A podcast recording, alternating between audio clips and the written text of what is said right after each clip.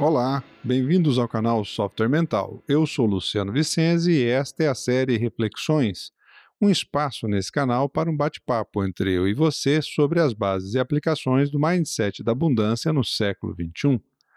Este canal conta com o patrocínio e o apoio técnico da Atena Media. O canal Software Mental conta com duas séries de conteúdo, as entrevistas com convidados especiais e a série Reflexões, onde você é meu convidado. Você pode me ajudar a co-criar esta série enviando suas perguntas para o e-mail luciano@softwaremental.com. Muito bem, eu estou hoje aqui é, tratando o tema, dando continuidade ao tema da autoestima, né? A segunda parte, o segundo episódio. Autoestima, sua voz interna é sua amiga? Eu tenho aqui algumas perguntas que nós vamos é, estar respondendo hoje sobre essa, é, o tema da autoestima fazendo uma conexão com o primeiro episódio, que foi o certo e errado, e, e o local de controle interno e externo.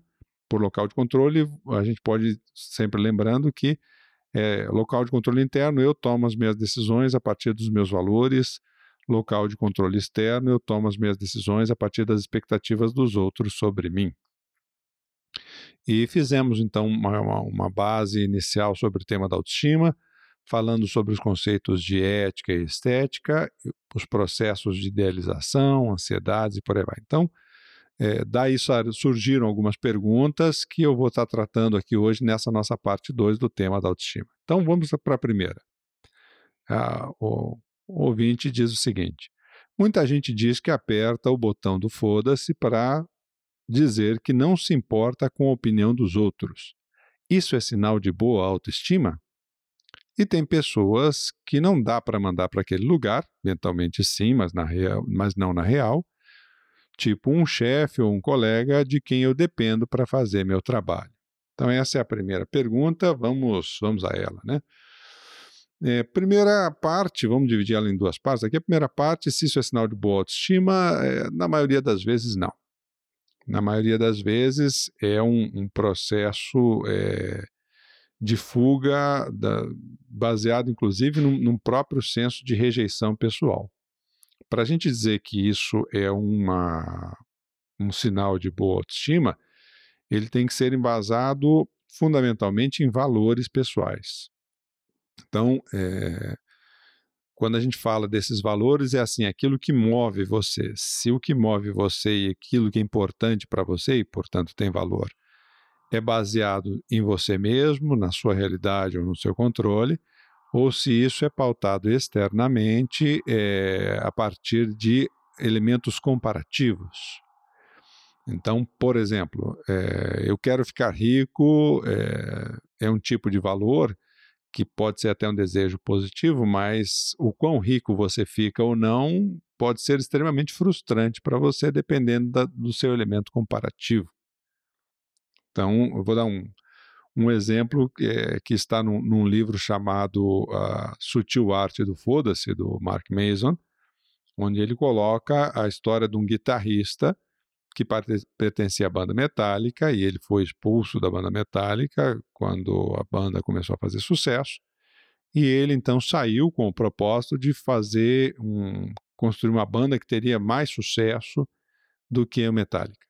Ele vendeu 25 milhões de cópias com essa banda, Deep Death, e, e, no entanto, se achava um fracassado porque a Metallica é, acabou vendendo mais de 150 milhões de cópias. Então, é, ele não, é, o parâmetro comparativo dele era com o sucesso do outro e não com o dele mesmo. Isso aí é um, um problemão. Quando a pessoa usa, então, parâmetros externos para estabelecer é, aquilo que ela quer, aquilo que ela procura, isso normalmente é, são chamados mal, maus valores, ou seja, valores inadequados, valores disfuncionais, e isso não revela uma boa autoestima, porque lá pelas tantas a pessoa se deprecia. O termo comparativo, ou a ação comparativa, é sempre autodepreciativo.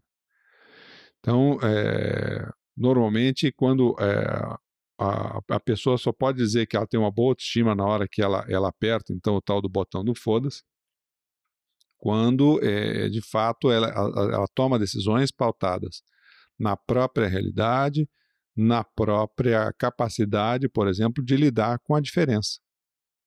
e ela aceitar a, a, a própria e se, e se relacionar bem com as próprias escolhas, sem depender da necessidade dos outros para se sentir bem.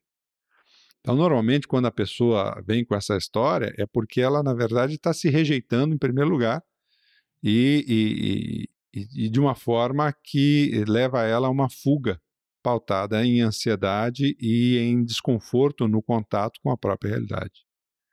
E acaba se tornando aí é, falta de educação, né? Para ser bem direto, acaba sendo falta de educação, porque é, como nós somos seres que vivem em, em grupo, nós somos seres sociais, a indiferença aos demais é um sinal de psicopatia, um sinal de perturbação mental. Então a questão não é você ser indiferente, é você respeitar as diferenças e estar bem com as suas escolhas e com os seus parâmetros de validação pessoal, nunca em comparação com outros. Em relação à sua segunda parte daqui, se dá, não dá para mandar para aquele lugar, eu espero que, lembrando aí o saudoso Valdieira, esse lugar que você pensa seja a biblioteca, para a pessoa ler um livro de etiqueta e poder, poder se educar melhor nos próprios valores e, com isso, ter uma convivência sadia com os outros. É, o que não pode é com essa história do, do, do, do foda-se a opinião dos outros, eu, eu passar por cima da boa educação, do direito dos outros, ou, ou como uma forma de desrespeito às escolhas dos outros. Então, a boa autoestima, ela respeita as próprias escolhas, como respeita a escolha dos outros. Se não há esse respeito pelas escolhas dos outros, se eu acho que os outros não estão com nada e por isso que eu não estou nem aí para a opinião deles, aí isso normalmente é fuga e sinal de baixa ou de, ou de uma autoestima ruim deficiente de fato. Tá bem? Tem aqui uma segunda pergunta que diz o seguinte: Tem um colega de trabalho que é todo cheio de si, transmite muita autoconfiança e é super sociável. Ele cumpre todas as metas dele, está sempre animado, mas percebo que ele tem uma tendência a atropelar os outros para conseguir seus resultados. Não entendo como uma pessoa pode ter uma boa autoestima, mas passar por cima dos outros. Como é isso? De fato, é, há um problema nessa história aí, né? É, o primeiro aspecto que é bom a gente lembrar, assim, é, ninguém tem um, um, comportamento que ele é 100% do tempo estável. Isso ainda não está no, normalmente no nosso é, domínio. As nossas emoções, elas vão e vêm, o que a gente precisa aprender a lidar com esse vai e vem das nossas emoções. Então, nem todo, nem todo dia a gente está do mesmo jeito, ou está com a mesma disposição, ou com o mesmo humor, e, e, por uma série de fatores aí relativos à vida de cada um. Então, o indivíduo ele pode normalmente ser é, estar mais tranquilo, e, e nesse momento ele está gozando de uma, de uma autoestima mais sadia. Entretanto, nesse perfil que você descreve na sua pergunta, é, o que acontece é que na hora que a pessoa então está mais é, estressada ou ansiosa em relação aos próprios resultados, ela começa a atropelar os outros para conseguir o que quer. Normalmente, então, a gente chama isso de coisificação de pessoas.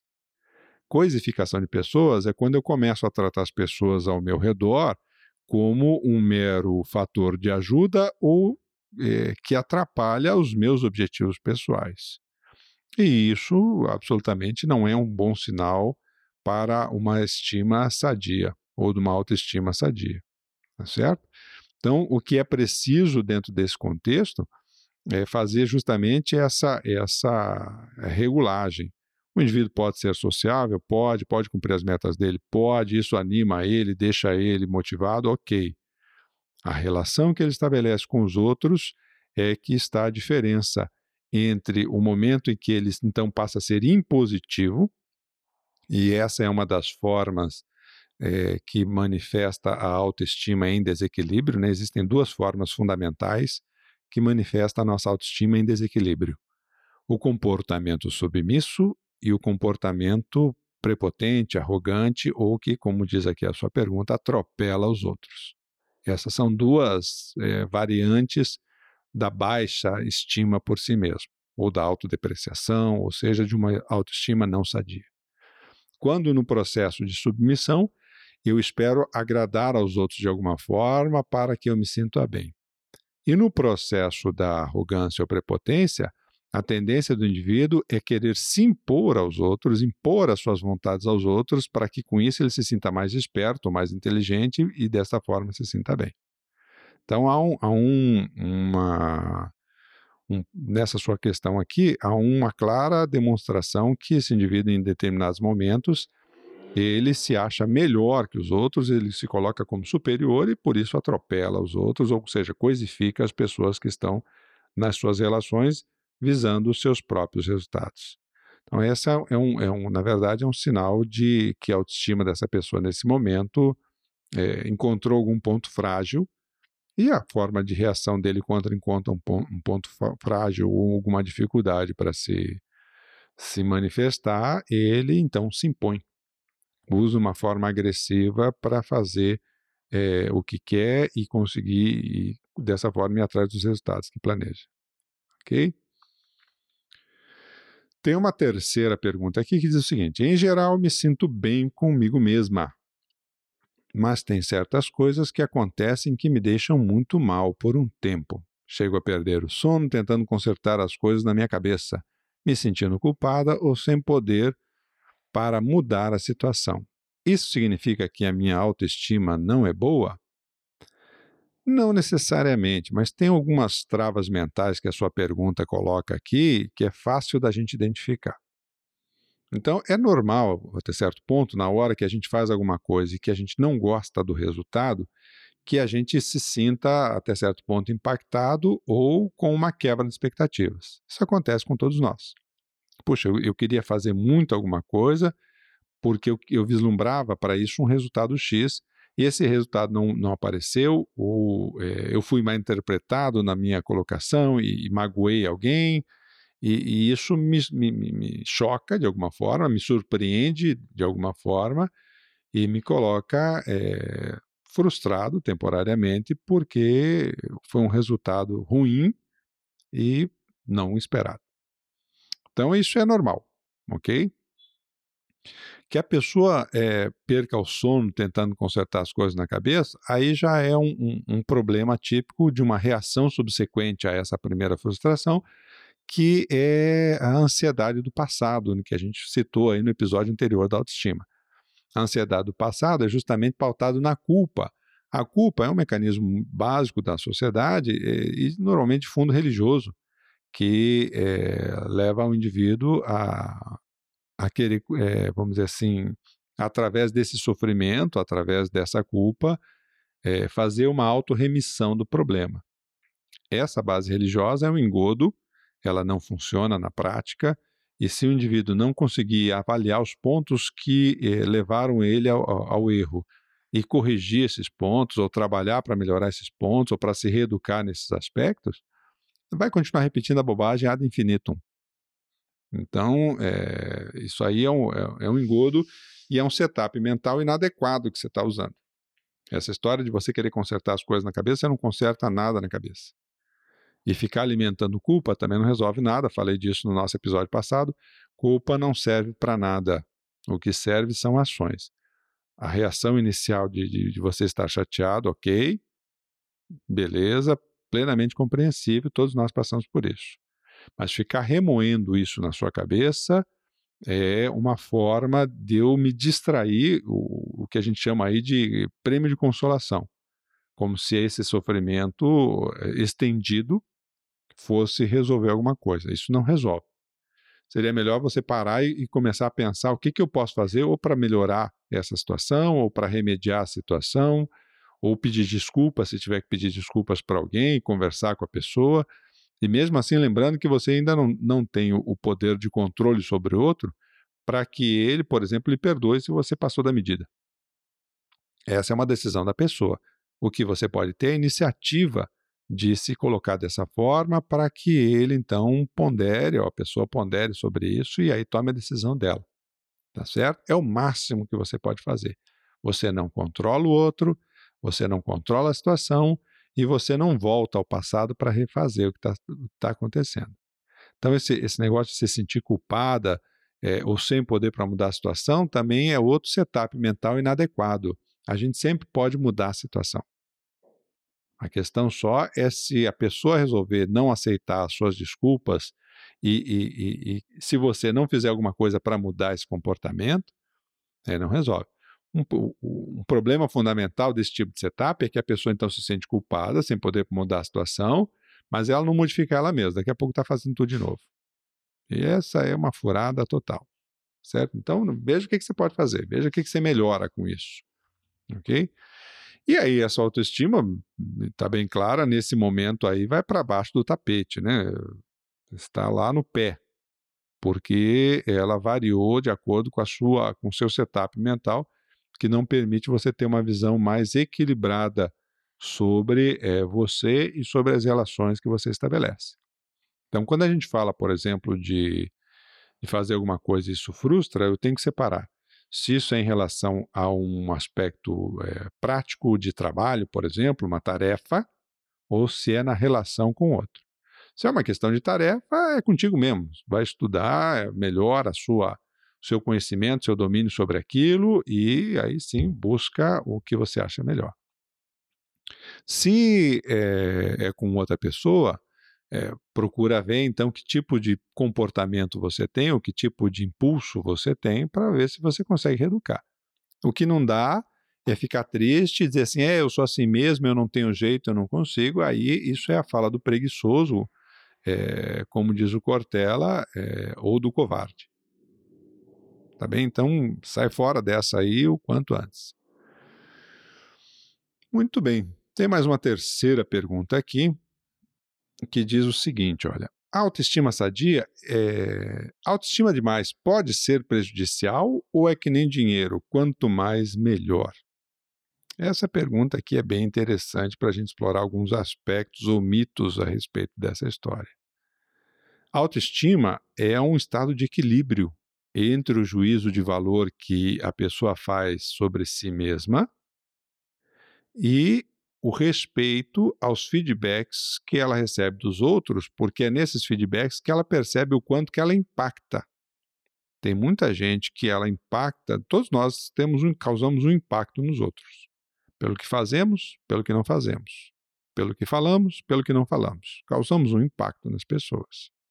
Quando a gente recebe um feedback dos outros, é uma forma de eu checar como é que a minha presença, a minha atuação está impactando os outros e eu poder então fazer os ajustes necessários aí para uma convivência mais sadia com os outros. E isso me remete de novo ao juízo de valor que eu faço sobre mim mesmo. Esse estado de equilíbrio entre esses dois fatores é que traz para a gente uma, um juízo de valor positivo sobre nós mesmos. E isso me permite, então, manter uma estima mais sadia. Então, esse negócio de autoestima demais não existe. É, não, não, não tem excesso de autoestima. O que as pessoas confundem muitas vezes é autoestima com arrogância. Não, ele é cheio de si. Não, então ele é arrogante e isso mostra de novo uma, estima, uma autoestima ruim. Porque é, fundamentalmente, é, quando essa estima está equilibrada, eu consigo mediar a minha relação com o outro e medio isso com equilíbrio. Quando eu não faço isso, ou eu volto a dizer, ou eu fico mais submisso, ou eu fico mais é, arrogante ou prepotente, achando que eu sou melhor do que o outro. Então, quando a gente fala desses é, mecanismos, Existem, pelo menos do ponto de vista arrogante, que são as perguntas aqui, eu vou explorar um pouquinho mais, né, o, o mecanismo da agressividade. Existem três formas fundamentais da pessoa mostrar isso. É, normalmente, ou através de um processo de arrogância, que pode ser irritação, ironia, sarcasmo, ao lidar com uma contrariedade. E na hora que a pessoa lida com essa barreira, ela usa esse tipo de saída para se sentir mais capaz do que o outro e por isso ela acha que ela tem valor. Um segundo comportamento agressivo da autoestima desequilibrada é o comportamento de superioridade revelado pela tentativa de ajudar quem não pediu. É a figura do salvador ou da salvadora, não raro, muitas vezes se sentindo inclusive injustiçado pela falta de reconhecimento. Puxa, mas eu fiz tudo o que eu podia para ajudar a pessoa e olha só como é que ela me retribui. Então, na verdade, o que a pessoa está querendo é se sentir superior e bom, uma pessoa boa, e, e, que sabe lidar melhor que as coisas, e por isso que ela tem valor. E a terceira, terceira forma mais comum aí dessa agressividade é a desvalorização de quem pensa de maneira diferente. Através de falácias, através de, de, de conversinhas, né, ou historinhas, ou autoexplicativas para mostrar por que, que é, eu sei e você não sabe, por que, que eu sou melhor que você, por que, que os meus argumentos são melhores do que os seus. E a gente vê esse, essa, essa essa bobagem agora, nessa época de eleição, então tá uma bobagem que não, não para de, de sair do, dos dois lados aí, uma, uma verborragia nauseante. Por quê? Porque é, é uma, uma, porção de gente mal resolvida se achando melhor do que os outros é, em argumentos que, na verdade, exibem o mesmo mecanismo mental. E a pessoa, então, usa isso para se sentir mais inteligente que os outros e por isso ela tem valor. Então, é o comportamento de superioridade é, exposto pela irritação, ironia e sarcasmo. É o comportamento de superioridade porque eu sou melhor que você e eu vou arrumar a sua vida. E é, eu sou melhor. Desfazer o outro é, ou depreciar o outro porque ele não é inteligente, por isso que ele fala isso, e eu sou melhor que ele, por isso eu tenho mais valor do que ele. Essas são três formas padrões aí que a gente encontra da pessoa que é, é dita como autoestima demais. Não tem autoestima demais, não. Autoestima é um processo de equilíbrio. Exagerou, aí está tá fora do padrão. Outra coisa que vem, um conceito que vem associado a isso, que é muito comum, é o tal do pensamento positivo. E o pensamento positivo, na verdade, na maior parte das vezes, é uma bobagem muito grande.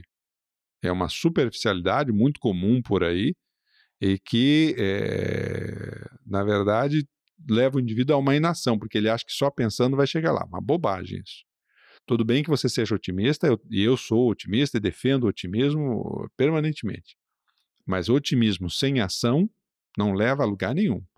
Esse negócio que eu vou pensar positivo e aí tudo vai acontecer para mim a partir disso, besteira total.